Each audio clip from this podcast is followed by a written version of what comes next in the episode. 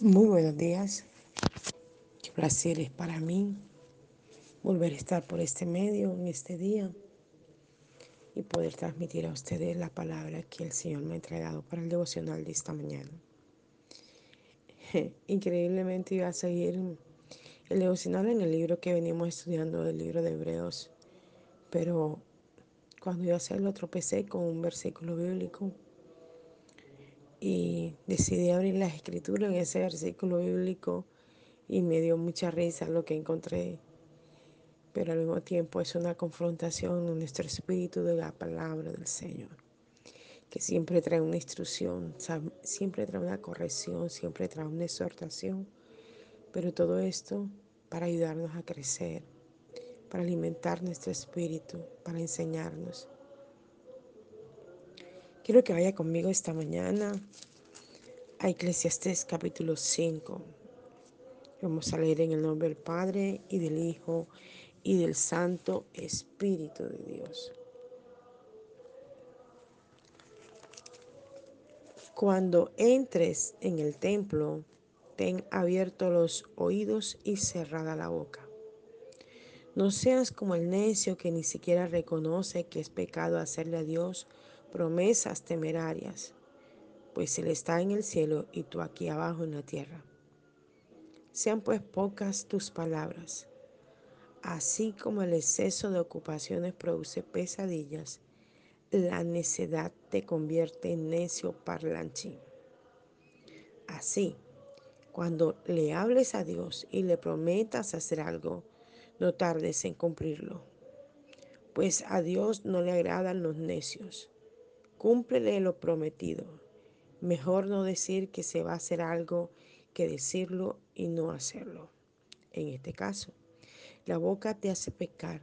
No procures excusarte diciéndole al mensajero de Dios que fue por error el hacer la promesa.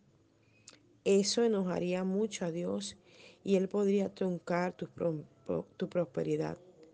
Soñar y no realizar es necedad y ruinoso es el torrente de palabras vacías. En vez de eso, teme a Dios. Si en cualquier parte del país ves que un rico oprime al pobre haciéndole abortar la justicia, no te sorprendas, pues cada subalterno recibe órdenes de arriba y los más altos oficiales tienen la mirada puesta en su jefe. Así es que la cuestión se hace una maraña de papeleo, burocracia y por sobre todo está está el rey. Ay, que hubiera un rey dedicado a su nación. Solo él podría producir orden entre este caos. El que ama el dinero jamás se saciará. Qué locura pensar que el dinero produce felicidad. Cuanto más se tiene, más se gasta. Hasta el límite de los ingresos. Entonces, ¿Qué ventaja da la riqueza como no será verla escaparse por entre los dedos? El que trabaja arduamente duerme a pierna suelta, coma poco o mucho. El rico padece preocupaciones e insomnio. Otro grave problema observado por doquier. Se invierte los ahorros en negocios arriesgados que fracasar, que fracasar y pronto no queda nada para dejar a los hijos. El que especula pronto se halla en donde empezó con las manos vacías. Esto, ya lo dijimos, es un grave problema, pues trabajo mucho para nada, ha estado laborando para el viento, todo se lo lleva un soplo, pasa el resto de su vida ensombrecido, triste, desalentada, frustrado y enojado. ¿Es esto lo que he visto de bueno? Corresponde al hombre comer bien, beber su vaso de vino, aceptar su puesto en la vida y disfrutar de su trabajo, sea cual sea su empleo, por el tiempo de vida que el Señor le conceda. Y naturalmente muy bien está si el hombre ha recibido de Dios riqueza y salud para disfrutarlo, gustar de nuestro trabajo y aceptar la suerte que la vida nos depara es en verdad un don de Dios. Quien tal haga no tendrá que mirar triste hacia el pasado, pues Dios llenará de gozo su corazón. El Señor bendiga su palabra. me recordé que hace un tiempo, no sé cuánto, también el Señor me llevó a hacer este devocional. Pero luego hoy de nuevo me hace tropezar con este capítulo y caigo en cuenta que este capítulo habla de varias cosas al mismo tiempo. Iniciemos leyendo el versículo 1 y este versículo dice, cuando entres en el templo, ten abiertos los oídos y cerrada la boca. Me encanta mucho esto porque una de las cosas que yo lucho y que sé que le pasa a muchos pastores es que cuando la gente llega al templo, una cosa es de pronto saludar, porque la gente no se ha visto, ¿verdad? Pero la gente llega y saluda y se ponen a hablar de miles de temas y pierde el objetivo de que vienen al templo, es adorar a Dios, es a rendir una ofrenda, un sacrificio al Señor. Y entonces su oído no se apercibe de lo que Dios quiere hablarle, sino de lo que el ser humano que encontró allí le está transmitiendo. Y mira que este versículo lo dice claramente. Cuando entras en el templo, ten abiertos los oídos y cerrada la boca.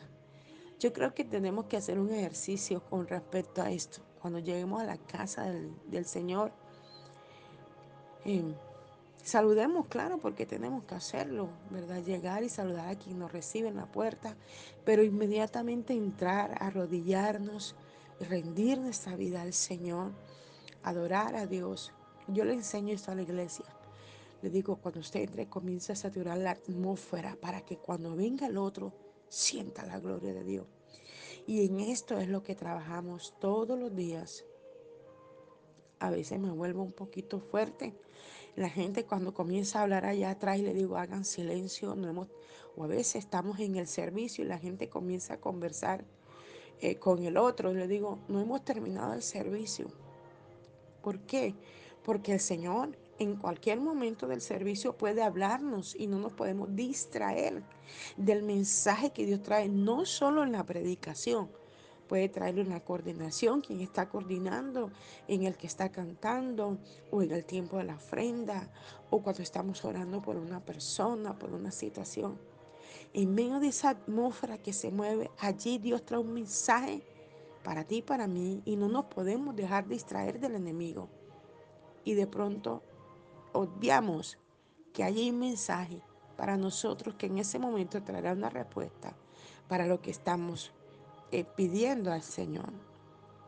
Entonces, no sé, el, el, que escuche este devocional, si le pasa igual en su iglesia, si ve que ocurre esto, que la gente habla, habla y se, a veces se vuelve un murmullo, aún dentro del mismo mensaje, la prédica, la gente está hablando. Y en esto yo soy muy celosa y trato de poner el ejercicio, yo eh, hacer el ejercicio también poner el ejemplo eh, para las personas de que mantengan el silencio. A veces cuando no me toca a mí coordinar o predicar, se me acercan las personas a decirme cualquier cosa y inmediatamente le, a veces respondo, pero seguidamente le digo, estamos en el servicio, no nos distraigamos. Em, o, inmediatamente le digo, hablamos después. ¿Por qué? Porque es muy importante lo que Dios está hablando en ese momento para el, el oyente. Entonces tenemos que cuidar mucho esto. Y me encanta cómo lo transmite esta palabra, cómo lo dice aquí, ¿verdad? Ten abierto los oídos y cerrada la boca. No seas como el necio que ni siquiera reconoce que es pecado hacerle a Dios promesas temerarias, pues Él está en el cielo y tú aquí abajo en la tierra. Sean pues pocas tus palabras. Eh, el Señor está hablando de promesas no cumplidas. Muchas veces nosotros prometemos cosas a Dios como por ejemplo, hablando del mismo servicio. Eh, Señor, me dispongo a ir al servicio hoy. Quiero que me hables. Voy a tener una disposición de escucharte, Señor. El enemigo sabe lo que ya prometiste en casa y va a usar cualquier distractor, alguien en la calle que te hable mientras caminas para llegar al servicio o alguien que te detenga o algo, o algo que te llame la atención en la calle si vas en el auto o en la moto. Te llama la atención y tú te quedas observando o hablando o preguntando y cuando vienes a ver, llegaste al servicio a la mitad del servicio. Porque muchas veces nos acostumbramos a llegar a la hora que dicen, 10 de la mañana, en el caso nuestro del servicio, y la gente sale a las 10 de la mañana de la casa. Y una de las cosas que eh, yo le enseño a la gente y, les hago mucha énfasis a mis líderes, que estén media hora antes del servicio, para que podamos llegar a adorar, a orar, a saturar la atmósfera y a iniciar puntual. Una de las cosas que yo procuro es llegar siempre, no puntual, sino antes una cita médica. Si me la ponen a las 10, yo a las 9 y media llego. Si eh, el servicio, bueno, yo porque vivo aquí mismo, pero antes cuando la iglesia quedaba en otro lugar o cuando asistía a otro ministerio, yo procuraba estar una hora, media hora antes. A veces hasta yo abría la iglesia. Los pastores me molestaban y me decían este, que yo era excesiva a veces en, el, en la puntualidad, pero es algo que Dios ha trabajado en mi vida. Y me cae, a veces quisiera este, ser mm, eh, como los demás, ¿no? Y, y quisiera llegar a la hora puntual, a la hora correcta, a la hora que se nos invite y no llegar antes, pero me, me cae como un afán una cosa y tengo que levantarme y tengo que hacer las cosas y tengo que arreglarme y tengo que irme a estar antes de la hora. Y bueno, este es un ejercicio que el Espíritu de Dios nos ayuda a hacer como cada cosa, ¿verdad? Entonces, volvamos al tema. No prometamos a Dios cosas que no vamos a cumplir. No le prometamos a Dios, voy a arreglar tu casa, por decir algo así, un ejemplo. Eh, voy a mirar qué hace falta en la casa del Señor, quizás una silla o arreglar una ventana, o voy a ayudar a hacer un aseo, o promete, pastora, cuente conmigo, cuente conmigo para la iglesia y luego no llega. Esto no está bien ante los ojos de Dios. No prometamos nada que no podamos cumplir. Cumplámoslo. Esto dice la escritura. Mejor cumplámoslo que prometamos. Si le prometimos algo a los hijos, eh, hay padres que le dicen al niño, el domingo te voy a llevar al parque. Llega el domingo y se lo olvidó y no llevó al niño al parque. Pero el niño ha estado todos los días esperando la fecha que su papá le prometió llevarle al parque. Y ese día él se arregla, se baña ese día, se porta bien y espera la hora. Y cuando va llegando la hora dice, papá, mamá, ¿no me vas a llevar al parque? Obvio que los papás salieron y no regresaron a la hora. Y cuando regresan dice, tú me prometiste llevarme al parque y no lo hiciste. Entonces, no seamos ligeros en prometerle a nadie, ni al hijo, ni al empresario, ni al amigo, ni al vecino, ni, ni al pastor, ni a la iglesia, ni a Dios, ni a nadie algo. Si sentimos hacerlo, mejor hagámoslo. Mejor movámonos a hacerlo sin decirle a nadie. Y, y, Dios ve mejor esto, esta actitud. Dice que seamos temerarios, o sea, tengamos temor en esto. A veces pensamos que este tipo de cosas Dios no le presta atención y quiero decirte que sí. Y tanto es así que lo está hablando por su palabra. Cada cosa que prometemos a los hombres, también se la estamos prometiendo a Dios. Entonces aprendamos a cumplir y no a prometer, porque este es algo que no agrada a Dios. Y si estás teniendo ese problema, que prometes, dices, aún este, cuando debes un dinero y le dices a la persona, si no te preocupes, en la quincena te lo pago, pero en la quincena también han, han llegado otras cosas que debes Ten en cuenta el compromiso que te hiciste antes de hacerte otra deuda. Ten mucho cuidado con tus finanzas porque también el prometer pagar una deuda y no hacerlo en el mundo espiritual y natural se cobran cosas. Hace que la gente te insulte, que se moleste contigo, aún se pierden amistades por esto. Entonces, cuando vayamos a, a fiar algo, a coger algo acreditado, tenemos primero que mirar cómo están mis finanzas. ¿Será que yo puedo comprar eso y en el tiempo que ella requiere que yo se lo pague, podré hacerlo? Siempre tenemos que pensar en este asunto. En alguna ocasión el Señor me exhortó frente a esto y me dijo, no vas a volver a coger nada de catálogo, porque después estaba apurada pensando cómo hago para pagarlo. Y la gloria sea para Dios que Él me respaldaba, pero me habló fuertemente como un padre de esto hace como tres meses o cuatro. Y me dijo, no, a partir de hoy no vas a volver a coger varias cosas fiadas en el catálogo.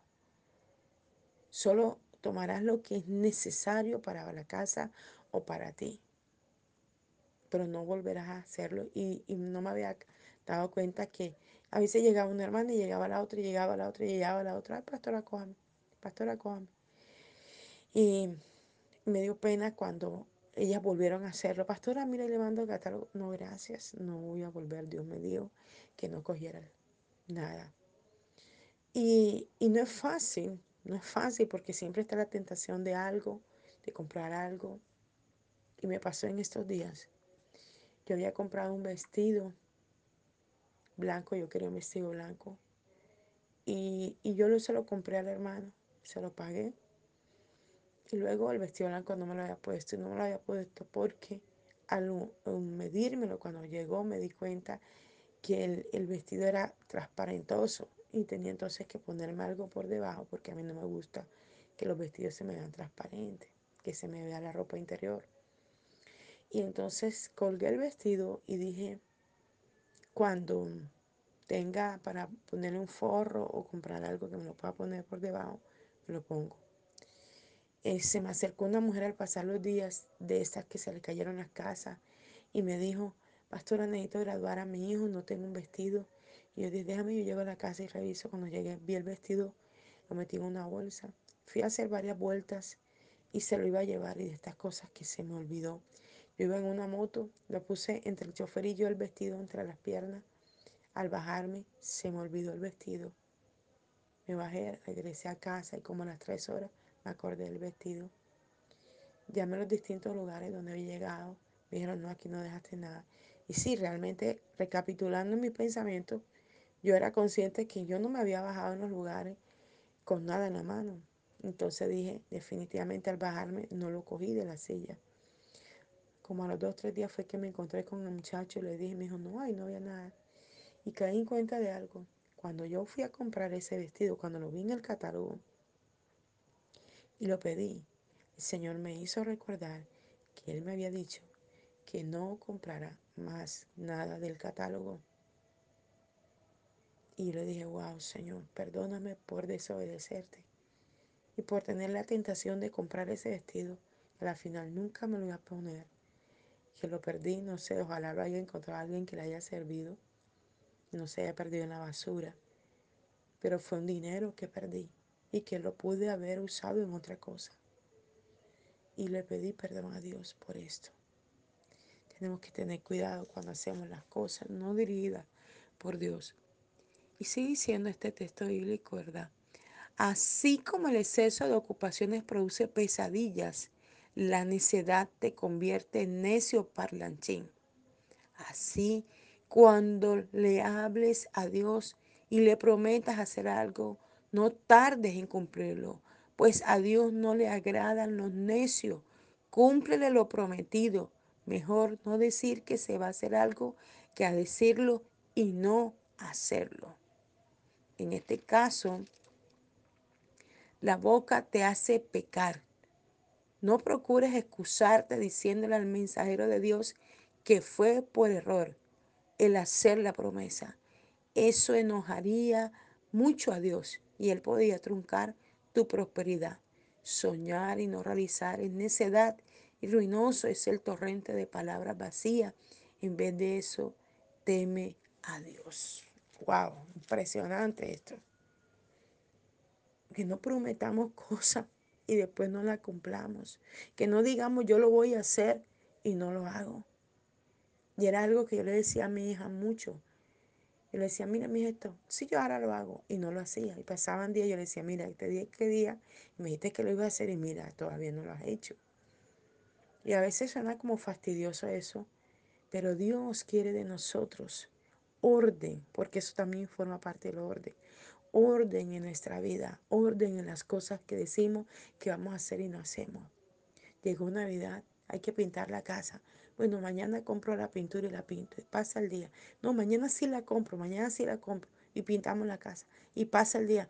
Anda, ya llega el 24. Voy a comprar la pintura. Y pasa el día. Y no se hace. Se acabó el año, llegó el año nuevo y no se pintó la casa. Hay que arreglar el baño porque se partió donde se cuelga la toalla. Mañana lo pongo, mañana lo quito, mañana lo hago, mañana. No prometamos nada que no podamos cumplir. Hagámoslo sin prometer, que es de mayor beneficio y de mayor bendición para nosotros. Mira, mira lo que dice. No te justifique. Me encanta cómo está escrito aquí. Dice, mm, no procures excusarte diciéndole al mensajero de Dios que fue por error el hacer la promesa. Ay Dios. Es como decir, eh, yo voy a hacer esto y después cuando hace el cálculo dice, no, no me alcanza la plata, no puedo. Ya yo había dicho que iba a hacer otra cosa, ahora me comprometí en esto. Entonces, la persona pregunta, pero mire, tú me dijiste, pero mira, ay no, discúlpame, es que no lo medí, es que no tenía, o echan una mentira para excusarse y quedar bien. Y han dicho por ahí que desde que la excusa se hicieron, todo el mundo queda bien. Y esto no agrada al Señor. Es increíble que aún esta, de estas cosas Dios hable en la Escritura. No prometamos nada, hermano.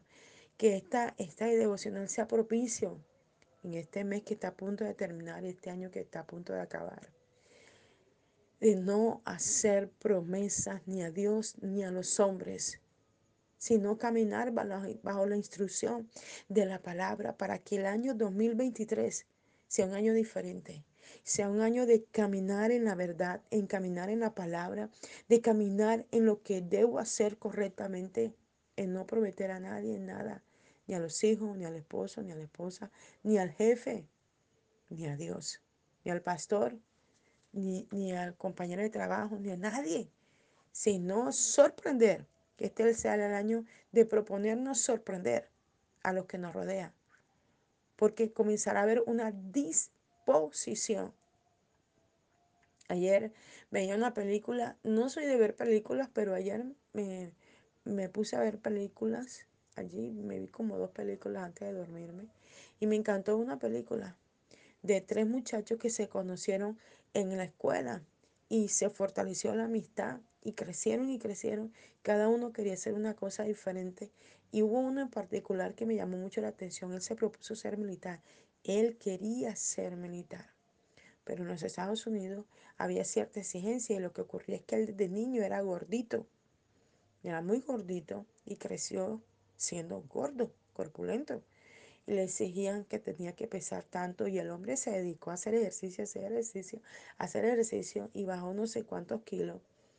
Y comenzó a hacer todas las pruebas y comenzó a pasar todas las pruebas, pero hubo una que no pasó.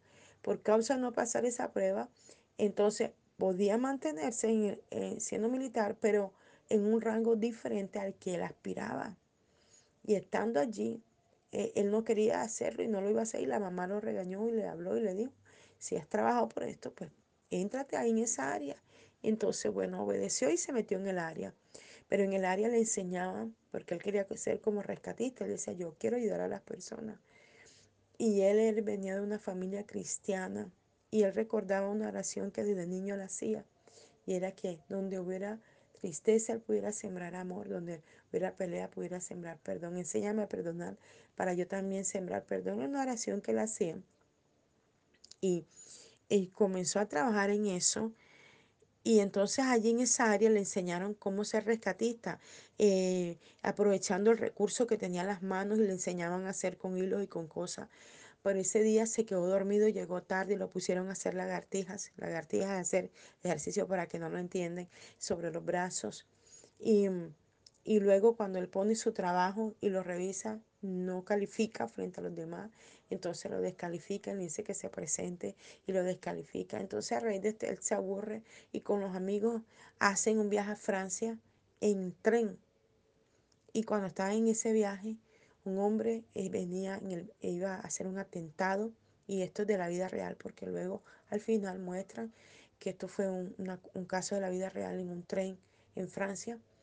Y entonces todo el esfuerzo que este hombre recibió, aunque no fue aplaudido por los hombres y no le dio la categoría que él necesitaba en ese momento para estar dentro del ejército, lo ayudó a poder solucionar un problema estaba allí un hombre frente a él y mucha gente dentro de un, dentro de un tren, los vagones llenos de gente y el hombre sale del baño este, con una arma grandísima y el niño desde pequeño, él quería ese, estar en el ejército y tenía armas de todas las formas.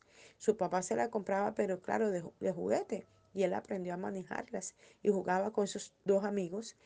Y luego cuando él vio al hombre con esa arma cargado a los hombros, con un maletín lleno de armas, y vio que hirió a un otro señor, el hombre lo quedó mirando fijamente y comenzó a recordar todo el ejercicio de lo que había aprendido. Y corrió tan velozmente como pudo y derribó al hombre. Aquel hombre era con una fuerza descomunal.